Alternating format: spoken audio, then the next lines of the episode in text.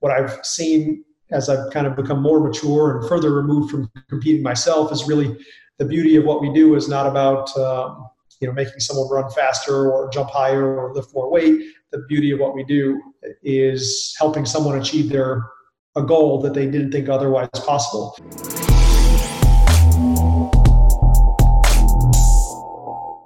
Welcome to the Upside Strength Podcast, your number one fitness and performance resource in Switzerland. Today I'll be chatting with Mike Young, the owner of Athletic Lab and the performance director of the North Carolina Courage Soccer Club. Mike, thanks for coming on the show, man. Thanks for the invite. Appreciate yeah. the opportunity. No, it's great to have you on. So, for those who don't know you yet, could you give us a little bit of your background? So, I have worked in sports science and coaching uh, for going on a little over 20 years now. Uh, my educational background is in sports sciences, undergrad in uh, exercise physiology, master's in coaching science, PhD in biomechanics with a minor in exercise physiology. I continue to do some research here and there, but my passion is really uh, coaching. Uh, I started off as a track and field athlete. Um, did that collegiately in the U.S. at Division One level. Uh, later coached that, and coached at the, the highest level of U.S. collegiate track and field, which is pretty high. Uh, internationally, that would be better than most countries in the world. Uh, won a couple team national championships with uh, LSU. Uh, that's uh, the university that I was at. Mm. continued to coach post collegiately and at several other uh, universities, educational institutions after that. Um, and then opened up Athletic Lab, uh, which is a private sector uh, sports performance training and research center.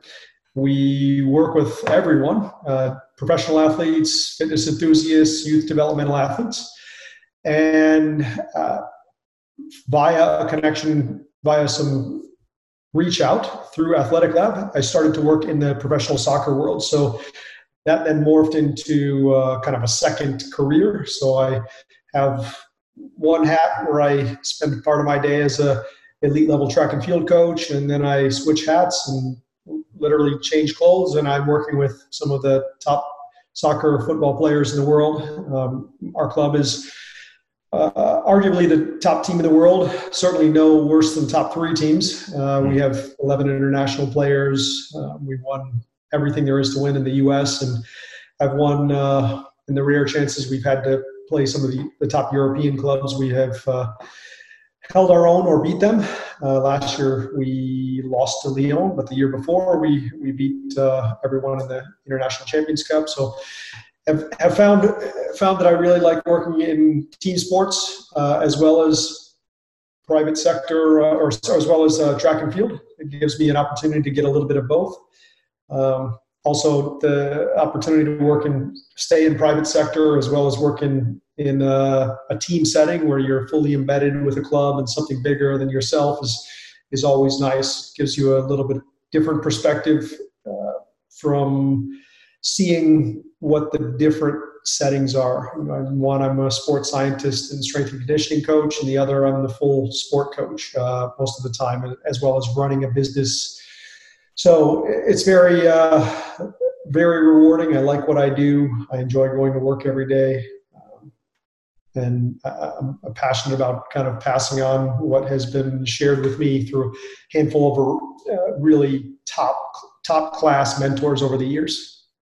So, given your given your broad and extensive career and experience, what have been some of the defining moments in your career? Um, well, the the really kind of sexy ones, the ones that are probably most notable on paper, would be winning some national championships, six team national championships in the sport of track and field while I was at LSU. That was uh, almost unprecedented. Uh, it, we became one of the most successful teams in the history of the NCAA, regardless of sport. So we won six team national championships in four years. Um, and then accomplished something similar on the women's soccer side with this uh, football club I'm with right now.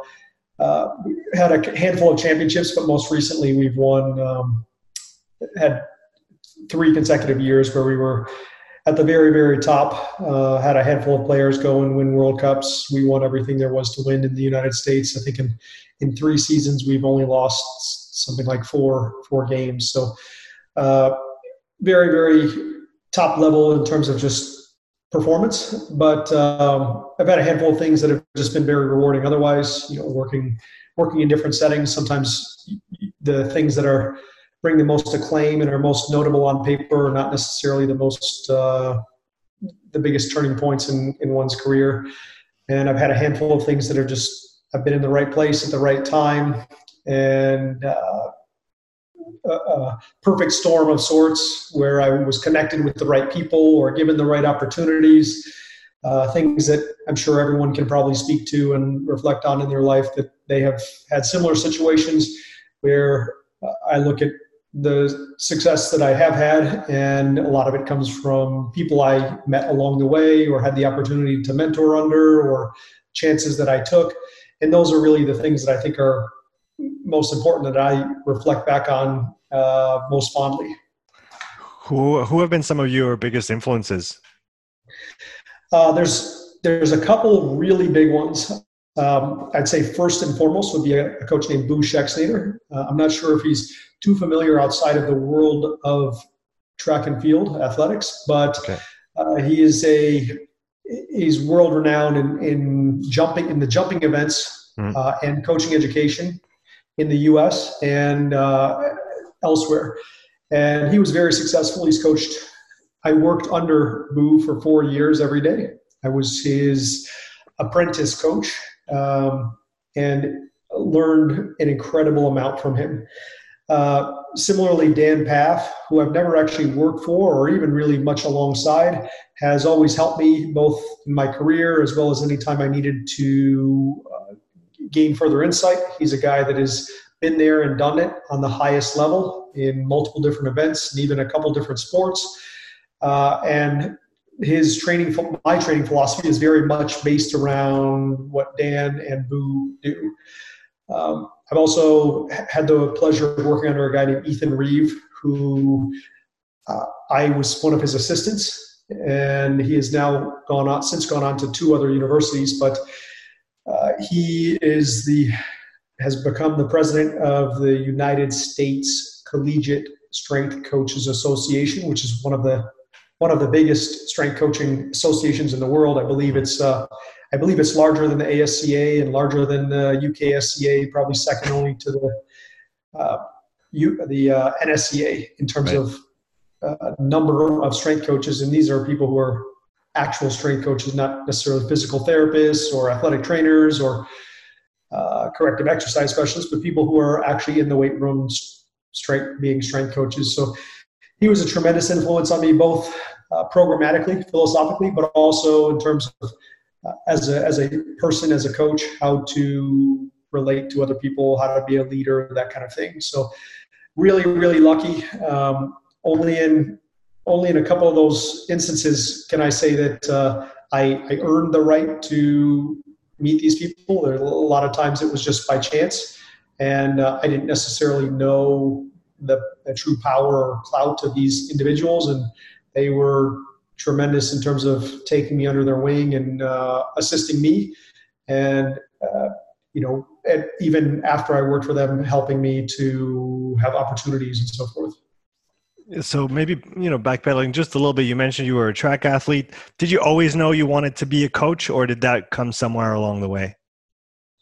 Um, I knew at a, so I'll start bef- I'll start early and then kind of answer that question when I was about 11 or 12, uh, I really got into sports sciences. And I remember asking for Christmas uh, sports science journals, books, and a, a, magazine called Track Coach. So this was the USA Track and Field Technical Journal. Hmm. This was as this was as young as about 12 years old, and this continued throughout time I was about 18 years old, uh, still competing. And really, uh, what I was what I thought I was doing at the time was uh, helping myself improve as an athlete. And then as a coach, or then as a, as a young athlete, uh, I kind of continued to dive into everything that I could read and find and any coaches that would, would help me out. and really be a student of exercise science. And so I went into college, university, thinking that I wanted to be a medical doctor. And really, the reason for that wasn't so much that I wanted to be a medical doctor, but I knew that I wanted to reach the pinnacle of my career. I, that's kind of my uh, personality type. I like to like to see how far I can take things. And uh, in the U.S., a medical doctor is kind of one of the more highly esteemed, mm. uh, most financially rewarded fields. So I went into the uh, what, what is called pre-med track in university and did that for three years. And after the third year, I realized this wasn't what I was passionate about, and I took took that education and I transferred over to sports science. So I became a exercise physiologist uh, to finish my degree. Did that for two more years, and then I immediately began coaching as a assistant college coach, mm-hmm. and then have have coached ever since.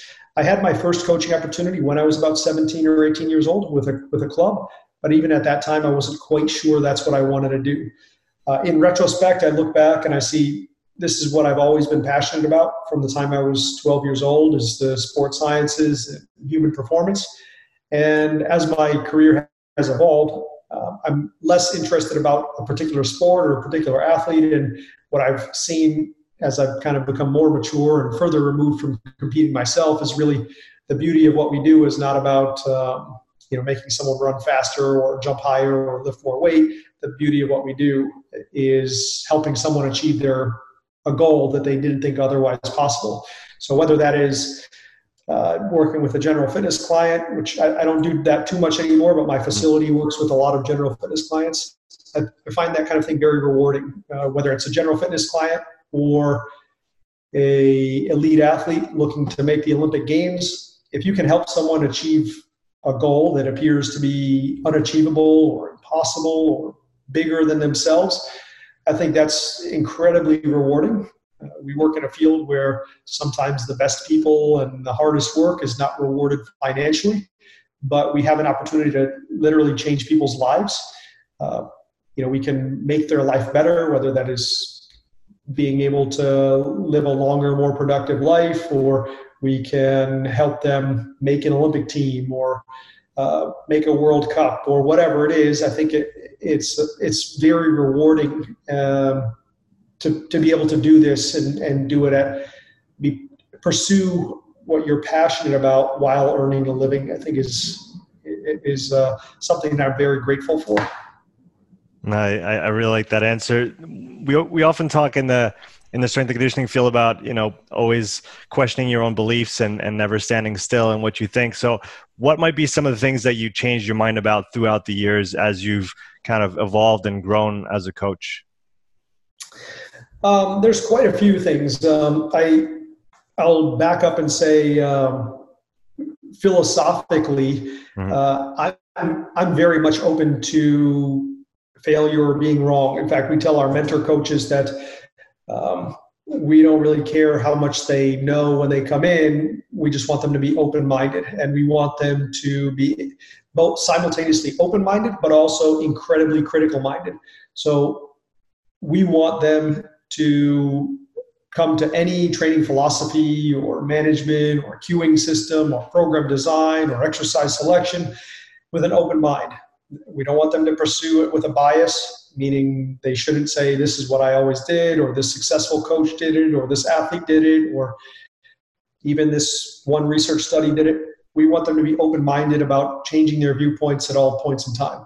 So, uh, my system is ever evolving. It is, uh, it is effectively, and I would encourage all coaches to follow suit on this.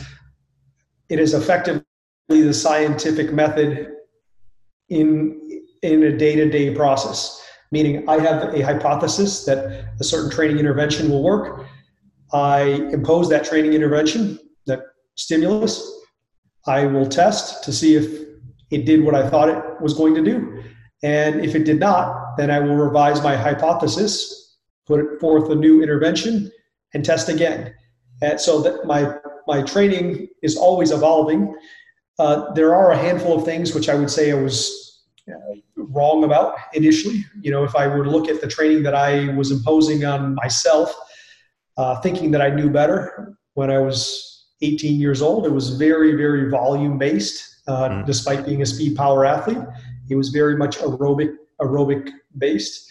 Um, you, you know, I think one I've gotten very much away from that, having worked in uh, worked with Boo and Dan and so forth. But um, I've started to understand how the neuromuscular system works, and that that's probably been the biggest change from one polarization to the other.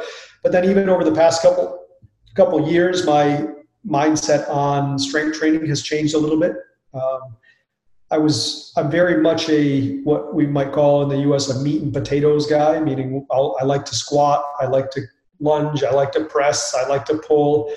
Um, but in, and I've gotten athletes who are become very strong. They can squat two and a half to three times body weight. They can clean two times body weight in the sports of track and field, and even some very strong guys in other sports as well. And um, what what I've done though over the past couple of years, and this is increasingly increasingly occurring, is I have started to back off a little bit on your very traditional strength training once I get athletes to a very high level of strength. So mm. it's not to say we take any of that out at any point in time, but I've started to realize that if someone has a two and a half times body weight squat, which is pretty dang strong, it's okay if I don't squat them all the time, or it's okay if I don't try to make them stronger. Uh, we may have very limited returns on our investment if I just continue to pursue traditional mass based strength.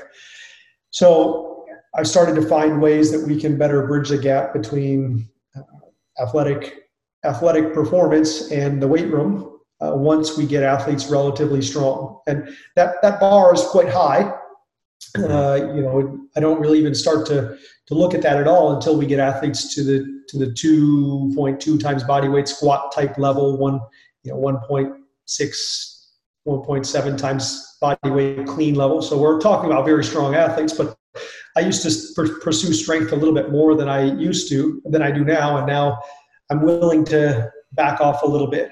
And just as I said, was describing with the scientific method, I, I'm very incremental. So I won't I won't change from black to white.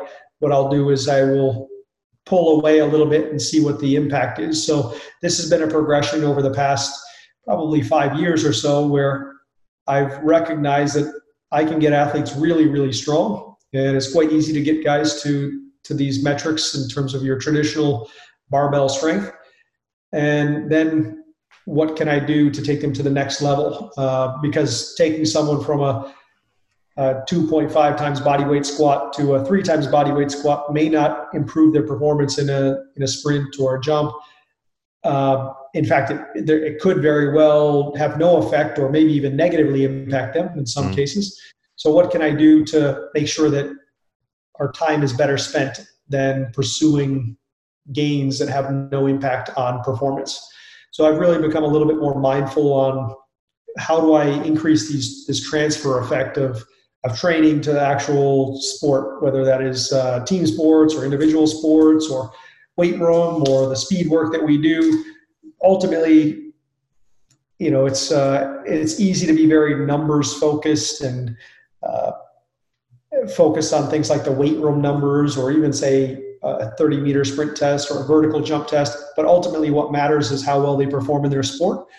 Uh, and if I can if I can marry those two things and show that have, have a greater transfer of my improvement on the numbers and their improvement in their sport, then I think you know it goes back to allowing people to achieve the things that they didn't think were possible. So um, you know two examples there. One is one is like young very very young me versus older me uh, realizing that you know training for a speed power athlete looks nothing like a aerobic athlete. And then more recently uh, even then the evolution of seeing what what the relevance of strength is for speed and power. And um, it's at least in the US, where we have the university university settings and high school settings where these athletes will go into the weight room and just you know lift absurd amounts of weight. You see very strong kids and fantastic weight rooms in the U.S. And uh, you have what I would call a meathead approach, oftentimes where you're just see how much you can deadlift, see how much you can squat, see how much you can bench press, um, and that's that can be very effective for youth athletes. But uh, I think once you get to a to a certain level of strength, that there's a very fast diminishing returns there. So uh, I, I've wisened up a little bit and started to realize my time is better better spent elsewhere, um, especially with these more advanced athletes. What what led you to that realization that, like you said, when you get to a, a pretty high level of strength, then it's maybe time to, you know, spend your time a little more wisely with things that are going to make the needle actually move forward on in the sport itself. So a lot of that really just comes down to um, being self-critical. So. Hmm.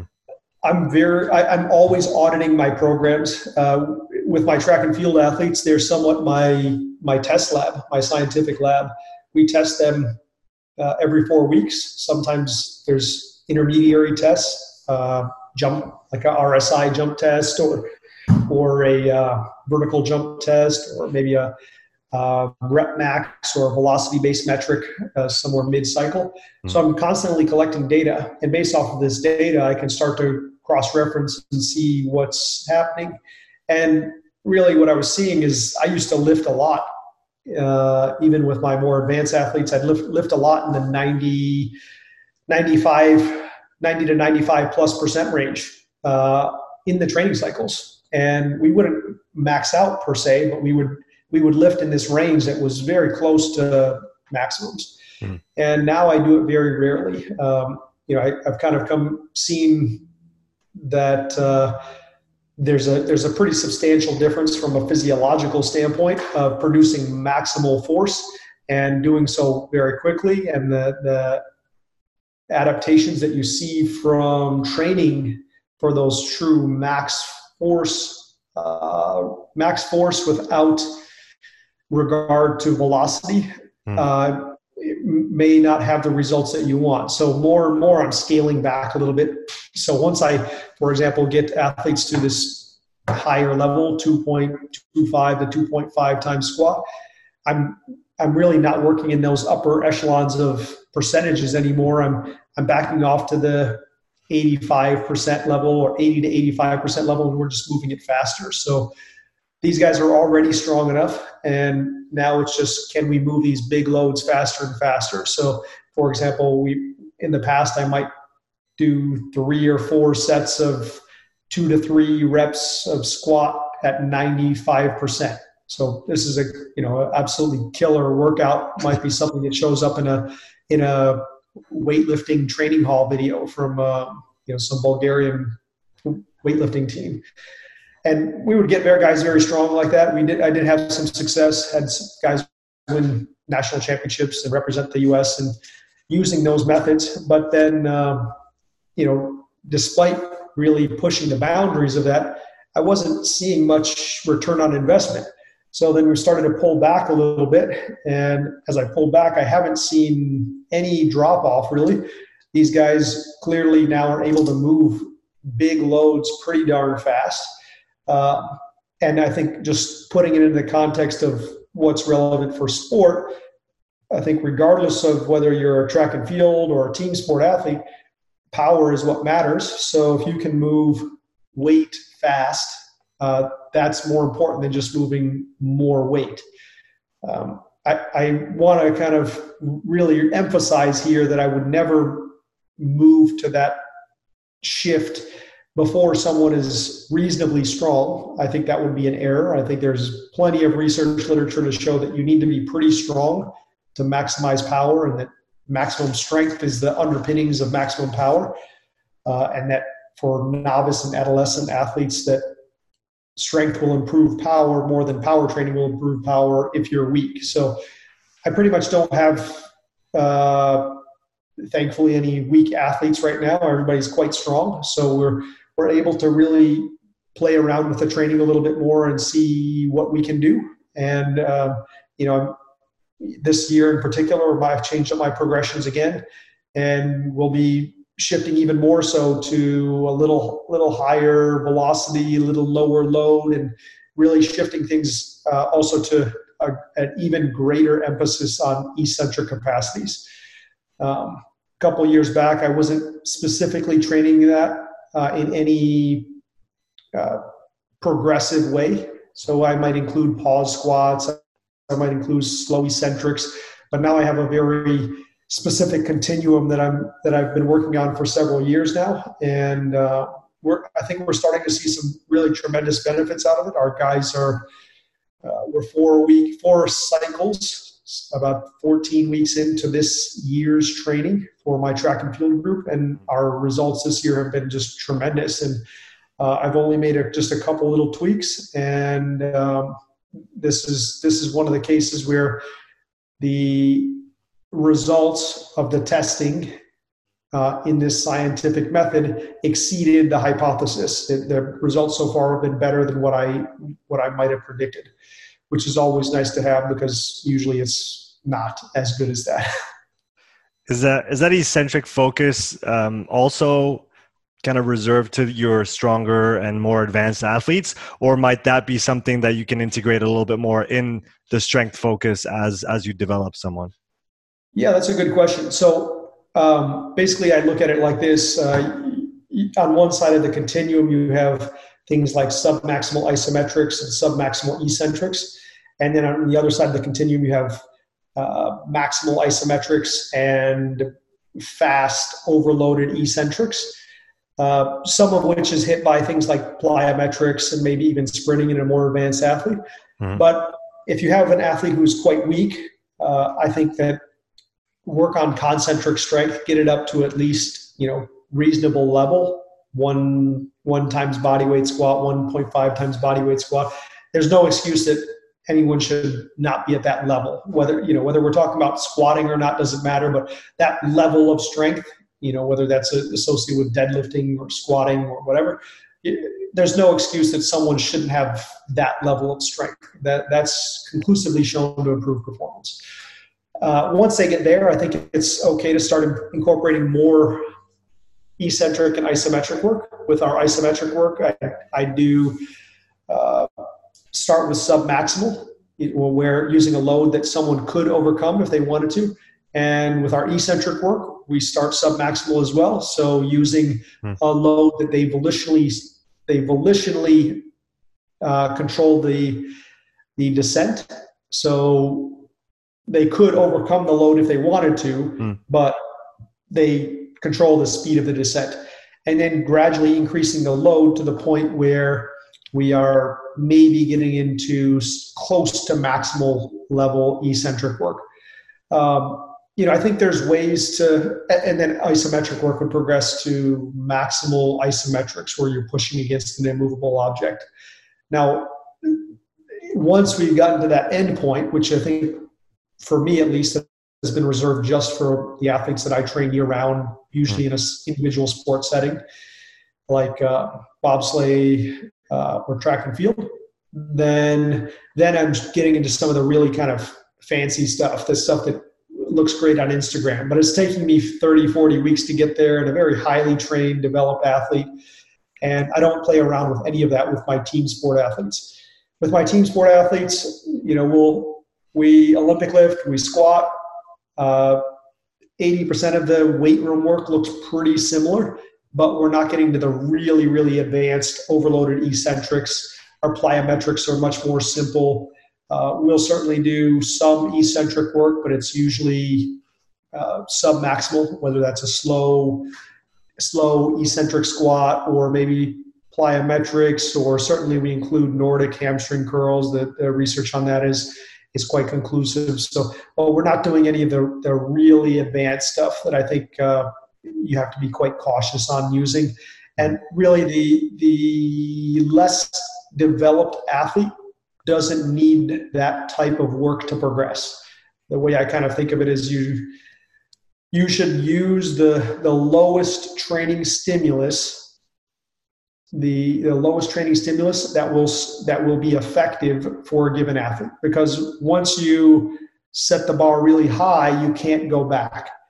Um, you know, the say for example, uh, with plyometrics, people like to look at some of the things that Russians were doing with plyometrics back in the 70s and uh, early 80s, and you'll you'll find athletes jumping off of a a two meter high box onto one leg and then rebounding over a hurdle, things like this. And people think that that's necessary. And really, these are guys that have two and a half times body weight squats. They're using all kinds of performance enhancing drugs. They've trained for 10 years of their life to get to that point, and they have to do that. Their sport involves some level of that type of explosiveness. That's completely unnecessary for someone that needs to run around for 90 minutes and you know makes five five meter sprints and uh, the the everything that they do is in the context of a match rather than than a, a single event like triple jump or long jump. So, um, you know, all of my athletes will focus on the basics. The more advanced ones, the ones that have a greater need for physical development, they I really do try to push the upper boundaries of of that uh, force velocity curve and eccentric loading. But if your sport doesn't need it or it's a lesser component to your sport, then I'm very careful not to go there because it does. I think it takes a while to get to that point safely. Mm. Uh, it, you know, you could you could take your average athlete and have them fall off of a two meter high box, but they're only going to be able to do that a couple times before they break their legs or rupture their rupture their ACL or something like that. So it takes a really long time to get to that advanced advanced sexy stuff, and I'm very cautious to do it. But uh, if if the progression is correct, I think the the rewards for that type of training can be uh, quite high.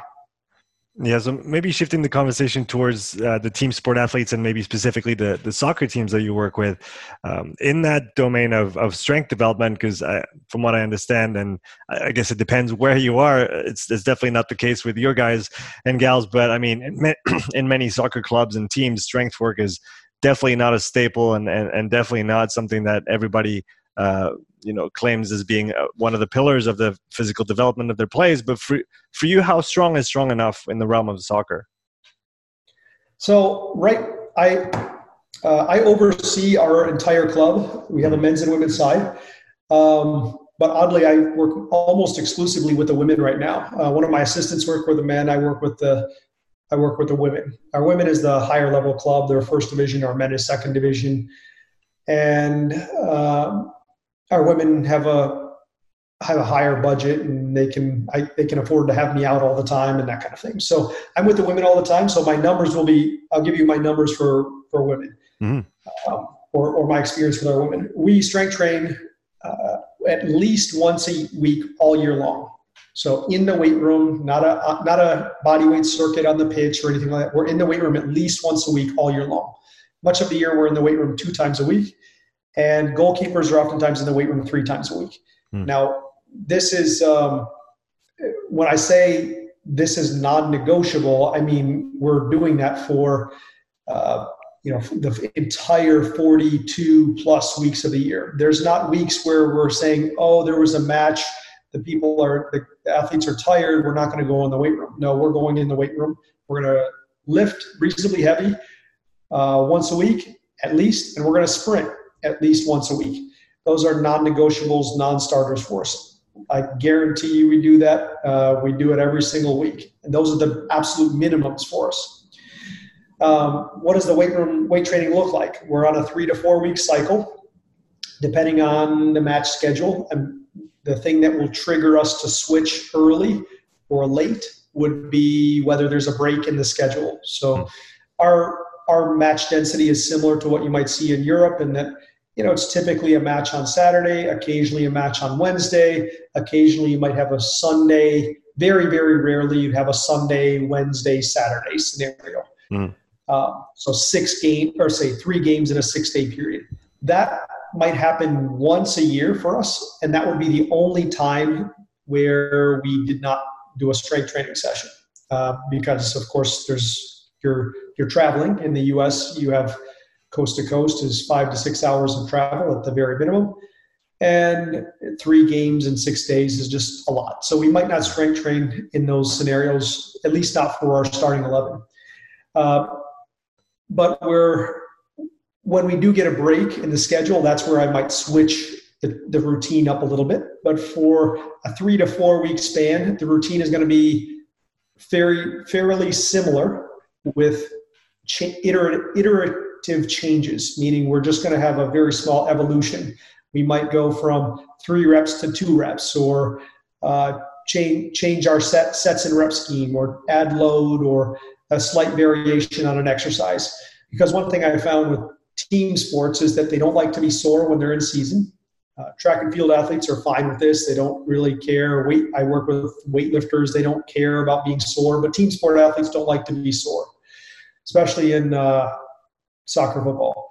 So we generally don't i generally won't let them get too sore um, in season. They'll get a little sore but usually what triggers the soreness is a switch up of the program. So if we if we change the program they'll get sore just from the sheer novelty of the, the training. So my exercise selection is stays pretty fixed for about three to four weeks and then when we switch it up we have the opportunity to change it either because I need to change it at four or five weeks, or because there's a break in the schedule, I will match that match that up with uh, a period where it has less impact on the game, uh, the upcoming game. Now, our the actual programming itself is is pretty basic. So we will we do Olympic lifts uh, or derivatives of them. Sometimes we might have athletes clean pull or a hex bar deadlift uh, or hex bar deadlift jump. Mm-hmm. And uh, we'll almost always start with something explosive, lower extremity uh, exercise, and then we'll go to a lower body strength movement. A lot of times, this is a just a basic squat or lunge. We'll add little variations to it, maybe a pause, maybe um, doing it for speed, that kind of thing.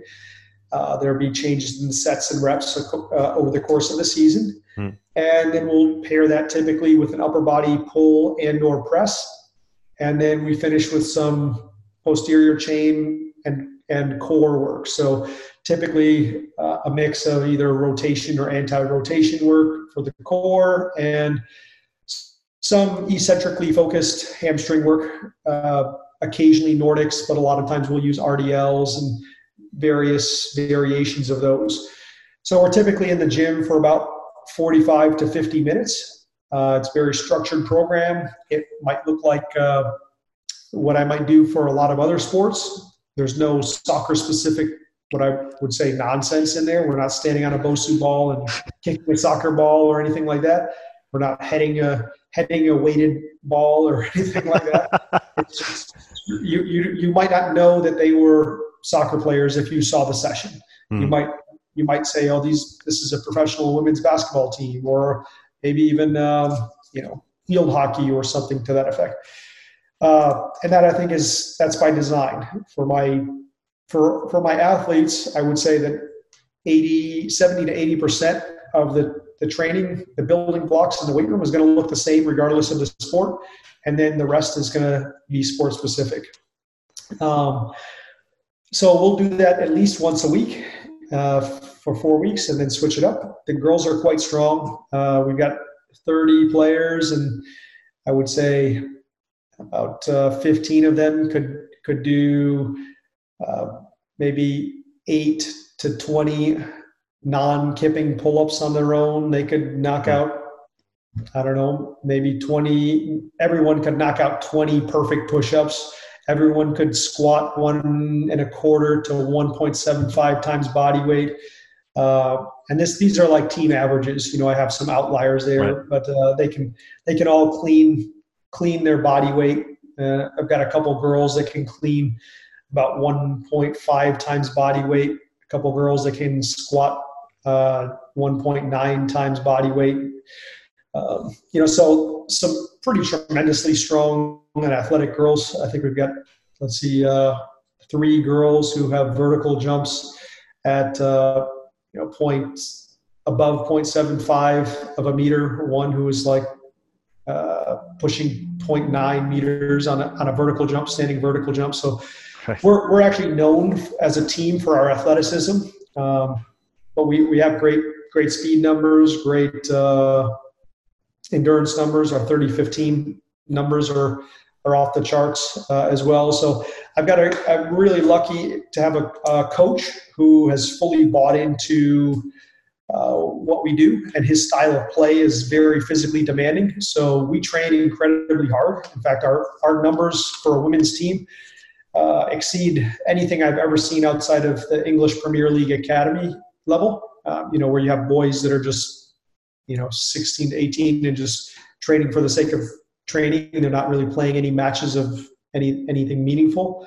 But we're regularly at um, 32 to 37k in a week of uh, total meterage, and mm. you know, the, of the 30 girls, uh, let's see, 15 or more can run over 31 kilometers per hour. So these are numbers that you typically would see in a in a men's team, and you know, the, these women are just phenomenal athletes, and they're really hard, what, what I would call hard nosed, hard working, fully bought into the training process they realize you can't play for our particular team unless you're very fit. So it's it's it's a, a really good match in terms of I've got a coach that lets me do whatever I want to do. Um, he fully trusts me. He he plays a style that is dependent on me doing my job very well. Uh, and we have had a lot of success with it. Uh, and I think to a lesser degree, that's true with the U.S. international soccer. You know, you see U.S. international soccer is probably more physically uh, physically developed than a lot of their European counterparts. You know, we are, mm-hmm. we're bigger, faster, stronger a lot of times than say most other uh, clubs or most other countries. Um, but our club in particular, in, in our league, is uh, you know we're we're known for our athleticism and fitness. Um, so you you pretty much couldn't get away with what we do without uh, without training like we train. Our our games are uh, you know easy for us because of how hard we train during the week. Is is that culture of physical preparation was that there when you arrived as a performance director, or is that something that you had to bring in? Um, so with this, th- this is this coach that I just kind of applauded and, and praised uh, is an interesting one because he's the first coach I've ever worked for who hasn't, in a team sport setting, that hasn't explicitly brought me in. So all the other team coaches that I've worked for uh, sought me out and brought me in unsolicited. So I immediately had buy-in with all of these other coaches. Mm-hmm. This coach, uh, he was brought in and he was told that he needed to work with me. So I was already exist. I already existed at the club. I was primarily working with the men at the time, mm-hmm. and the when the team expanded and brought in a women's side, uh, I began to work with the women. So initially, he was quite skeptical of what we were doing. Um, for about the first year, he, you know, he he liked what he liked, and I did I did things a little bit differently. Uh, but it took about nine months little little under a season for uh, us to really mesh well together and for him to kind of let me do whatever I need to do. It's it's really been the most freedom that I think I've had. There's a tremendous mutual respect, um, and really at the end of the day, this is what I would hope for a lot of other strength coaches and their, their relationship with the the head coach or the sport coach is that really if we do our job, we're going to make the sport coach look better. Uh, you know, I think we we know we know our field better than they do. Uh, we wouldn't try to step into their field, technical, tactical, whatever the sport is, and try to do their job for them. But a lot of times you see that that actually happens in our field, where the sport coach uh, vetoes or tries to control the strength and conditioning coach or the fitness coach or the sports scientist, even though that's not their area of expertise, uh, which is which is uh, unfortunate. But I think that um, if you can get into a working relationship where the coach trusts you and gives you the ability to do what you want to do and what you feel is necessary.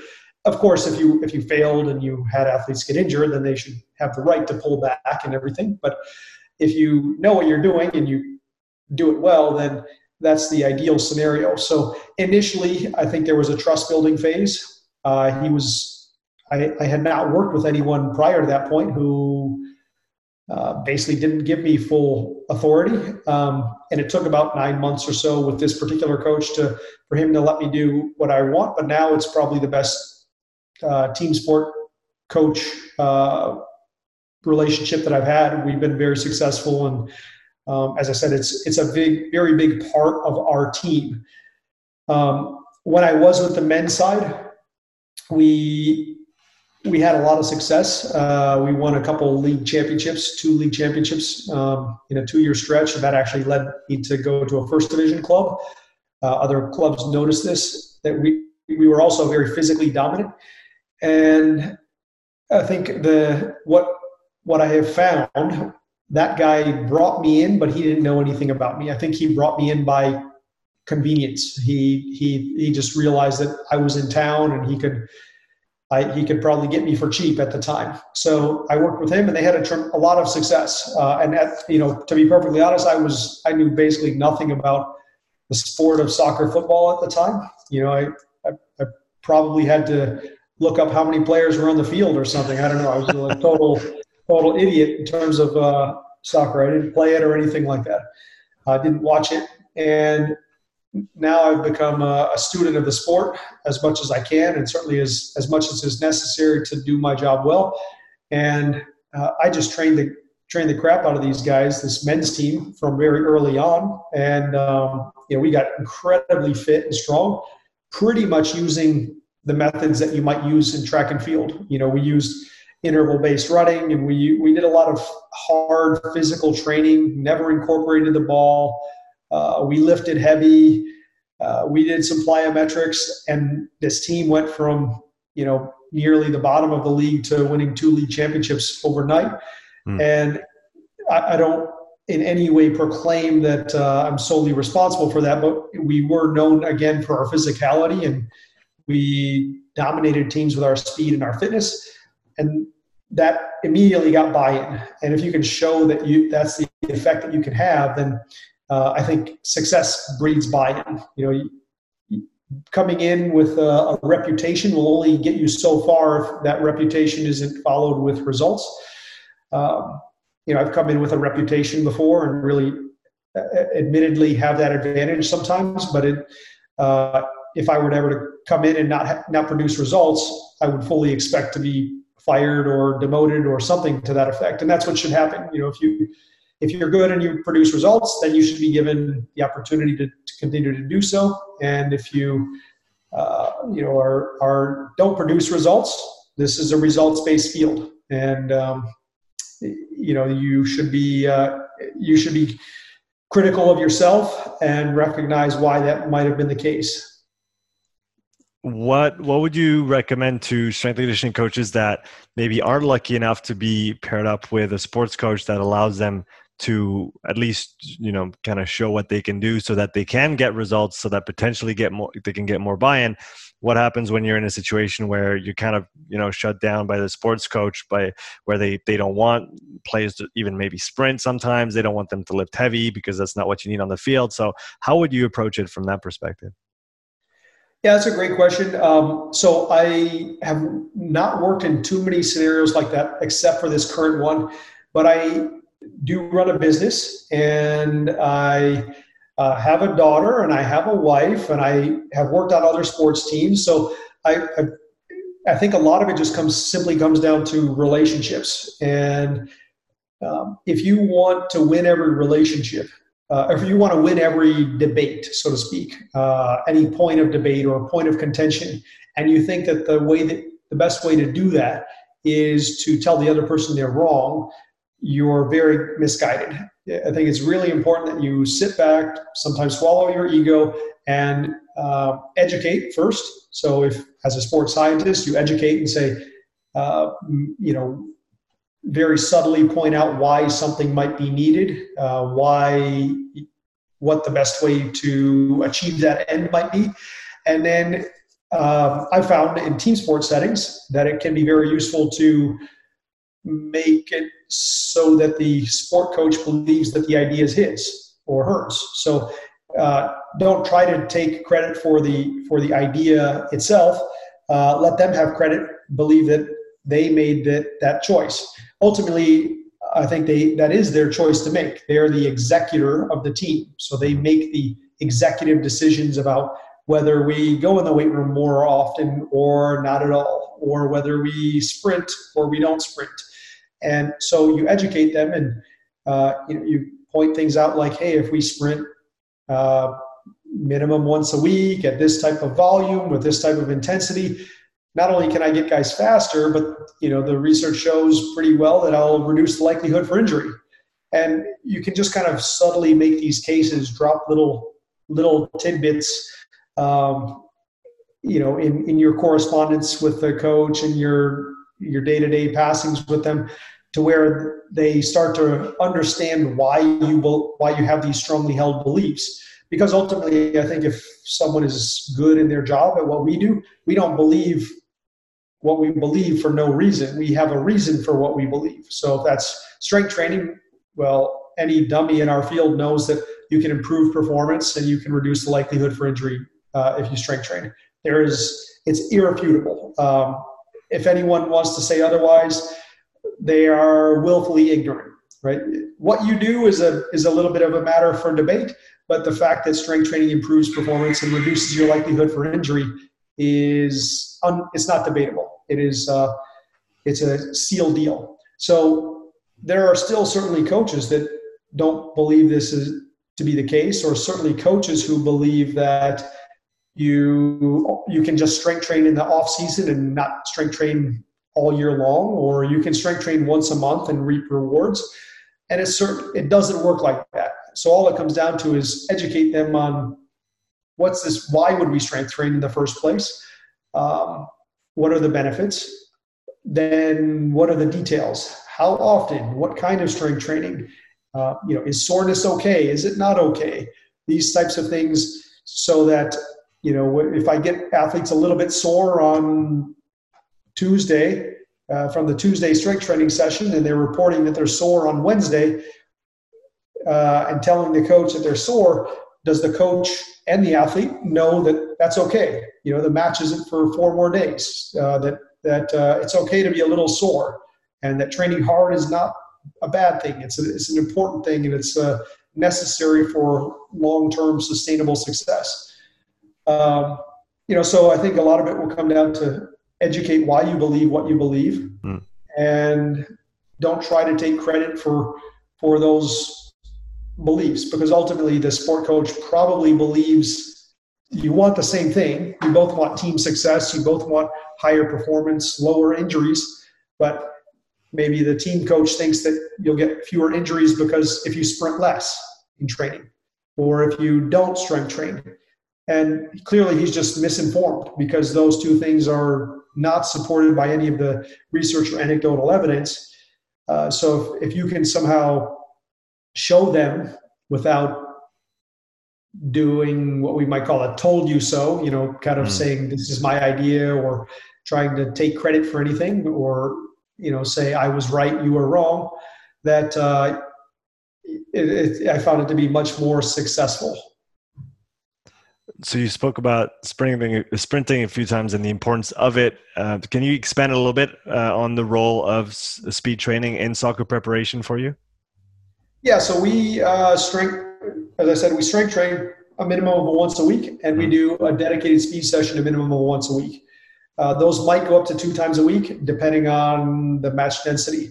Uh, those two things are non-negotiable for us. We might actually take out our conditioning session. So typically, we would have a, a dedicated conditioning session once a week, in mm-hmm. addition to the to the field work. But the conditioning session might be removed some weeks, but the strength session and the speed session never get removed. We never go below one, other than say the super rare scenario where you had three matches in six days. So, uh, a couple pointers on sprinting. Um, you have to bring intensity. If you don't sprint intensely at 95 plus percent, I don't think it's actually considered sprinting. It's just running fast. And there, there's a, quite a bit of research to suggest that the the sub maximal running is uh, not as effective, neither as effective at, at making you faster nor as preventing injuries as maximal sprinting. So while sprinting itself, exposure to sprinting raises your likelihood for injury. Uh, you can combat that by regular and frequent exposures to sprinting. Mm-hmm. So we know that athletes are going to sprint in a game. So to protect them from that high uh, likelihood for injury from sprinting, we need to actually sprint in training. So sprinting is a maximal effort sprint. It's 95 plus percent. We have to do it in volumes that are appropriate. So because the intensity of sprinting is so high, you can't do it in high volumes. So typically my speed session on for, for football players is around 200 to 250 meters of sprinting. Mm-hmm. Uh, if there's a lot of changes, changing direction or starts and stops, then uh, I will quantify in terms of the time spent rather than the distance. We have to allow adequate rest.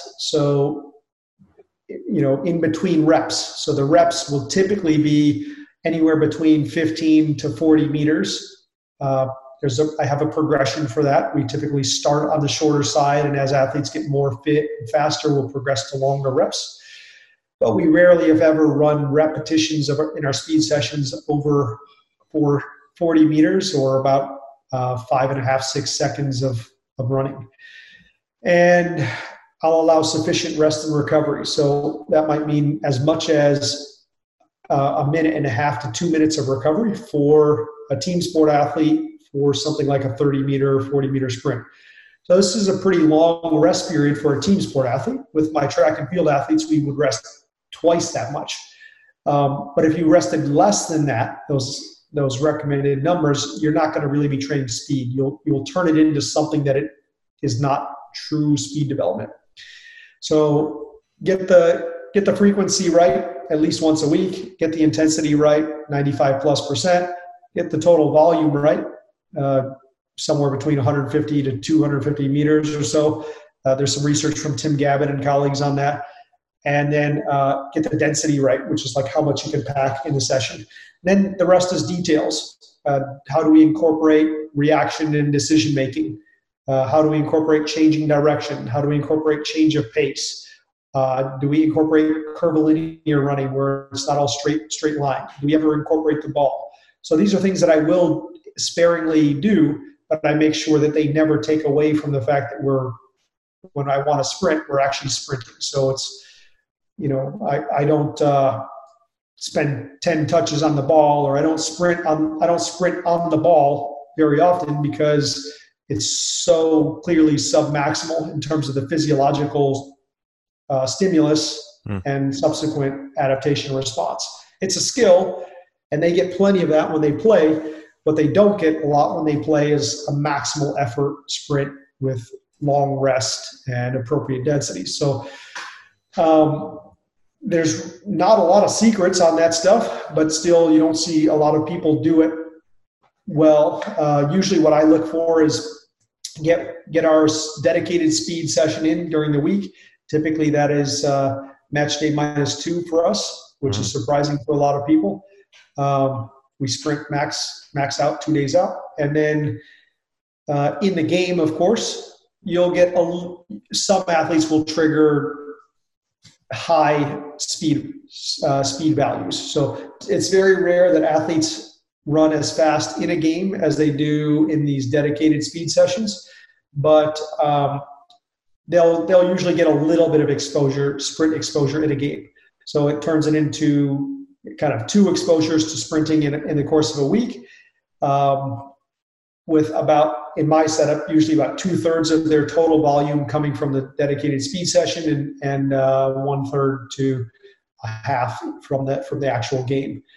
Um, I found that kind of frequency, um, density, volume, intensity that keeps us really fast, and we don't really have any hamstring injuries uh, as a result of it.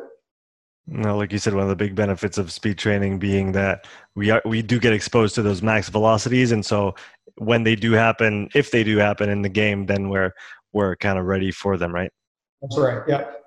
So last last big question for you, Mike. Today, um, what are you currently fascinated about in the field of sports performance? Oh, that's a good question. So I'm kind of looking into a couple things, um, trying to understand some of the adaptations to um, eccentric training. I think mm-hmm. uh, I have progressions that I've built around eccentric training and and isometric training and what's happening here. But so I'm looking at uh, you know the exact uh, physiological response to those forms of training. Um, I'm tr- continuing to try to look at what happens um, in in game settings and team sport setting. So, what is the best form of training uh, that will prepare the athlete for the games? Because what's actually interesting is a lot of times in our domain, fully mimicking what the game looks like is not the best way to prepare the athlete for the game. So, uh, you know, playing the game is not going to make athletes faster. Mm. It's probably it's going to get them fit, but probably not fit enough for the game to be easy. Um, so, how do you develop things like repeat sprintability and the aerobic capacity to last well beyond 90 minutes? and the ability to sprint really fast, all of these conflicting conflicting uh, adaptations. How do we develop them all?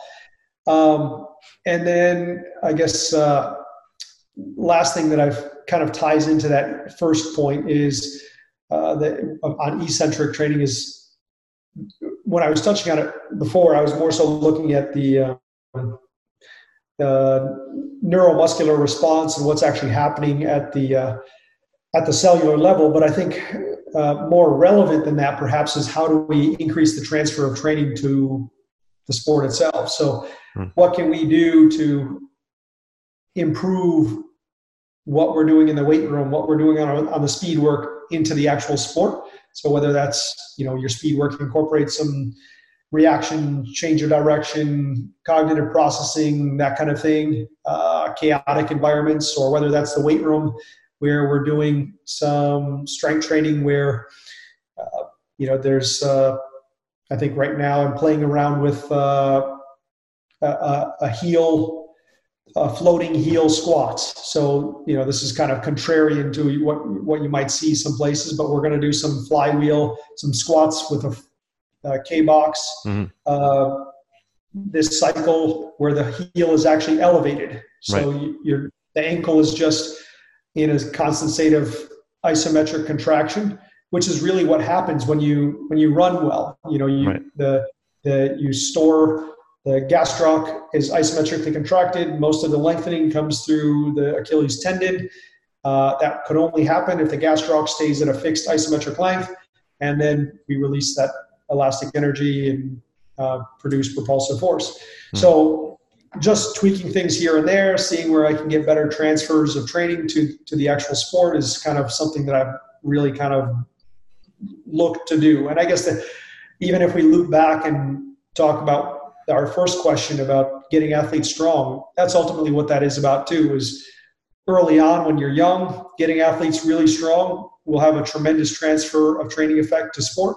Mm. But as an athlete becomes more developed and stronger, then there's a huge diminishing returns there, and the return on investment to get someone stronger and stronger once they're already very strong becomes less and less. So how do we continue progression? Uh, what do we move towards when when uh, we've reached that diminishing returns point? Mike, it's been a great pleasure talking to you today and learning more about what you do with your uh, different endeavors and uh, following that that successful and, and, long career of yours already. Where can people find out more about you if they want to follow you on social and know a bit more about what what you do? So uh, I've been quite active lately on Instagram. Uh, my handle is Mike Young, PhD. Mm. Uh, I post quite a bit on Twitter, uh, some kind of evergreen articles that I have written, or as well as trusted sources. There, it's just at Mike Young. And then my training center is uh, Athletic Lab, and we hold all the uh, various social social for that, whether it be YouTube, Instagram, Twitter, and if anyone's ever stateside and wants to take a visit, we, we appreciate uh, international visitors. Uh, you're always welcome to stop in and see what we're doing. Well, that's great, Mike. Thanks so much for your time today and have a great day. Thank you. You too.